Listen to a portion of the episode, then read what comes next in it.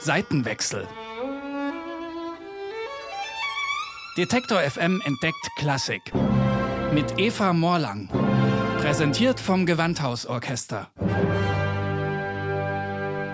Willkommen zu einer neuen Staffel im Seitenwechsel. Nach einer längeren Pause gibt's jetzt wieder jeden Monat eine neue Folge. Darin werde ich mich besonders den Frauen in der klassischen Musik widmen. Und den Auftakt dazu mache ich mit der wahrscheinlich berühmtesten Komponistin unserer Zeit, Sofia Gubaidulina. Im Seitenwechsel versuche ich eigentlich immer zu zeigen, dass Komponistinnen und Komponisten auch nur Menschen sind, dass ihnen nicht irgendeine göttliche Eingebung kommt, sondern dass Komponieren Handwerk ist, dass Komponistinnen und Komponisten studieren, dann wiederum andere unterrichten, teilweise daneben dirigieren, managen und noch vieles mehr. Tja, aber bei Sofia Gubaidulina passt diese pragmatische Vorstellung irgendwie nicht. Je mehr ich über sie lese, desto mehr entsteht doch so ein romantisches Bild von einem musikalischen Genie. Dieses Jahr wird die Komponistin 90 und noch immer komponiert sie. Ich hatte selbst die Ehre, Gubaidulina für ein Interview persönlich zu treffen. Das war im Sommer 2019 und ziemlich abenteuerlich, denn als ich an ihrem Haus in der Nähe von Hamburg ankam, öffnete erstmal niemand die Tür. Die alte Dame lebt sehr abgeschieden und ist am besten per Brief erreichbar. Die Nachricht, dass ich komme, war wohl nicht zu ihr durchgedrungen. Sie hat mir dann doch noch aufgemacht und sich netterweise ganz unvorbereitet auf das Interview eingelassen. Sofia Gubaidulina wird 1931 in einer tatarisch-russischen Familie geboren und wächst in Kasan auf. Ich erinnere mich, ich war fünf Jahre alt. Damals gerade war, war ich sehr, sehr fasziniert mit der Klängen, einfachen Klängen. Wie, äh, und es ist fast ein, fantastischerweise verbunden, meine äh, frühere äh, Fantasien sind verbunden mit Sternen, Wolken und diesem fantastischen Raum umher. Und das war verbunden immer mit Musik. Ihre Familie hat nicht viel Geld, aber eines Tages schafft sie einen kleinen Flügel an. Und das war vielleicht mein Glück. Ein sehr schlechtes Instrument. Meine ähm, Familie war sehr arm und äh, das Instrument war sehr billig. Aber äh, mein Glück bestand daran, dass es, es war nicht Pianino, sondern Flügel. Also kann man Decke öffnen und dann kommen Streiche und Klaviatur. Ihre ältere Schwester drückt die Tasten und Pedale, während Sophia über die Saiten fährt. Die Klänge, die dabei entstehen, bedeuten ihr die Welt. Bald bekommt sie Klavierunterricht an der Musikschule. Und für mich war es der Tempel, diese Musikschule. Von fünf Jahre alt war, war und bis zwölf Jahre alt mit diesen fantastischen Klängen dort in der Schule und hier äh, zu Hause. Also es war etwas Einzigartiges in mein, mein Leben, Musik. Und das gab es keine anderen Wünsche. Das ganze anderes Leben war, war nicht interessant. In Moskau studiert sie Komposition. Wenn sie an die Zeit in der Sowjetunion zurückdenkt, fällt ihr vor allem der Hunger ein, die materielle Not. Ihre Familie, Vater Ingenieur, Mutter Lehrerin, hat keinen guten Stand. Äh, gerade äh, der Mensch, der intelligent ist, gerade er unterdrückt war. Es war ein schreckliches Problem. Aber dafür ähm, gibt es einen äh, Vorteil.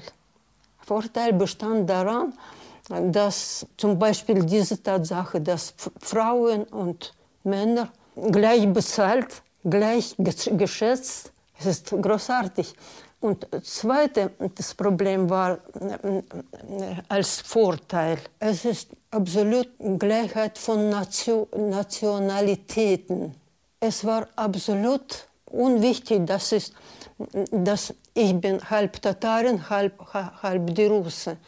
In der alltäglichen Leben konnte man ein bisschen Erniedrigung, aber es ist nur noch Unterboden, Aber in der Musikschule, es war gleich, egal. Ihre größten Erfolge als Komponistin hat sie aber nicht in der Sowjetunion, sondern im Westen. Ermöglicht wird das vor allem durch den Sikorsky Verlag. Der hatte bereits Ende der 50er Jahre einen Vertrag mit der Sowjetunion abgeschlossen, mit dem Ziel, sowjetische Musik in Westeuropa zu verbreiten, berichtet Verlagsdirektor Hans-Ulrich Duffek. In den ersten Jahren, im ersten Jahrzehnt äh, hatte dieser Vertrag überhaupt keine Folgen, weil im Westen niemand die Musik aus dem kommunistischen Land hören wollte. Es war damals äh, der Kalte Krieg. Und ähm, unser Verlag hat dann etwa seit 1970 sehr intensiv begonnen, regelmäßig in die Sowjetunion zu reisen und zunächst einmal die Funktionäre und dann auch die Komponisten zu treffen. Es war natürlich erst einmal ähm, sehr schwierig, frei mit den Komponisten äh, in Moskau sprechen zu können. Wir hatten immer offizielle Dolmetscher dabei. Wir wurden immer ganz besonders intensiv beobachtet von den Funktionären, mit wem wir sprachen und wofür wir uns interessierten. Aber es war sehr bald klar, dass im Grunde Komponisten wie Sofia Gubadulina, wie Alfred Schnittke, wie Edison Denisov eigentlich die wichtigen Komponisten in Moskau waren, für die sich dann auch der Westen zunehmend interessierte. Gubaidulinas Musik sticht dabei besonders heraus. Das war eigentlich das, das Besondere. Es gab eine große Zahl sowjetischer Komponisten, die alle in irgendeiner Weise gleich schrieben und sich stilistisch und thematisch kaum unterschieden. Aber für Sofia Gubaidulina war jedes Werk etwas Eigenes, etwas ganz Besonderes. Es gab keine zwei vergleichbare Werke. Ähm, sie hatten alle eine ganz große Individualität. In den 1980er Jahren wird Gubaidulinas Werk in Deutschland bekannt durch ein Zusammenspiel verschiedener Akteure, den Sikorsky Verlag, einen Rundfunkredakteur, der sich besonders für sie einsetzt, Musiker, die die Sowjetunion bereits gen Westen verlassen haben und ihre Werke mitbringen, so wie etwa Gidon Kremer, der 1981 ihr erstes Violinkonzert Offertorium uraufführt. Ihr Freund und Kollege Viktor Suslin findet schließlich das Haus in der Nähe von Hamburg, in dem Gubaidulina bis heute lebt. Sie ist eine Person, die Abgeschiedenheit benötigt, hohe, stille Natur. Und genau dieses hat sie 1992 in dem Dorf bei Hamburg gefunden. Sie ist Deutschland dafür unendlich dankbar, dass sie die Möglichkeit hatte, in den schlimmen Jahren 90, 91 äh, die Sowjetunion zu verlassen und einen ruhigen Fleck Erde zu finden, wo sie sich ausschließlich dem Komponieren von Musik widmen konnte. Sie lebt wirklich ganz fürs Komponieren. Deshalb unterrichtet sie auch nicht, was viele andere Komponisten tun. So hat sie also auch keine, wie man so sagt, äh, keine Schule. Also es gibt keine Jünger ähm, die aus, aus ihrem künstlerischen Dunstkreis stammen. Es gibt auch keine anderen Komponisten, die, sagen wir mal, so ähnlich wie sie schreiben. Der Verlag nimmt ihr alles ab, was stört. Sämtlichen Schriftverkehr, alles Vertragliche und Organisatorische. Gubaidulina gibt selten Interviews und verliert auch gegenüber ihrem vertrauten Verlag nicht viele Worte über ihre Musik. Es ist in der Tat so, dass sie ungern über ihre Musik spricht. Sie sieht Musik oder das Komponieren als etwas Geheimnisvolles. Ähm, sie sieht oder sie empfindet Worte äh, in dem Zusammenhang als störend, wenn nicht zerstörerisch. Die Musik soll aus sich heraus sprechen.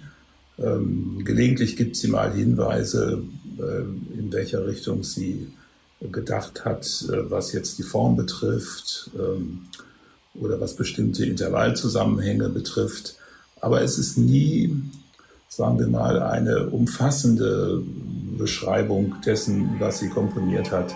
Im Jahr 2000 erhält sie zum 250. Todestag von Johann Sebastian Bach einen großen Kompositionsauftrag von der Stuttgarter Bachgesellschaft.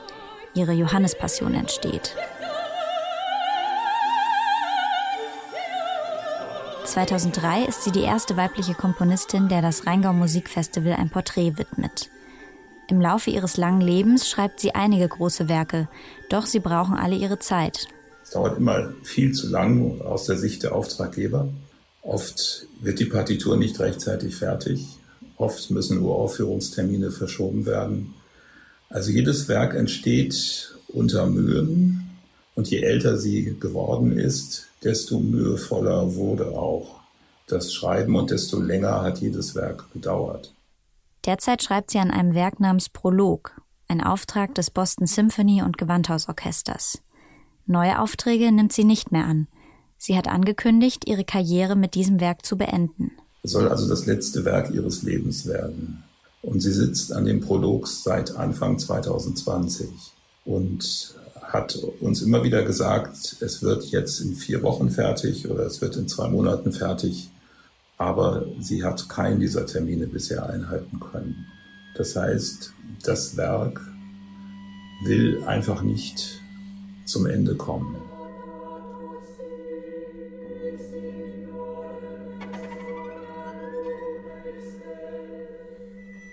Simon Rattle hat Gubaidulina mal als Einsiedlerin beschrieben, die nicht in einer Höhle lebt, sondern auf einer Umlaufbahn im Licht schwebt und nur ab und zu die Erde besucht. Sie sei viel interessanter als jemand, der sich der Welt hier unten verschrieben hat.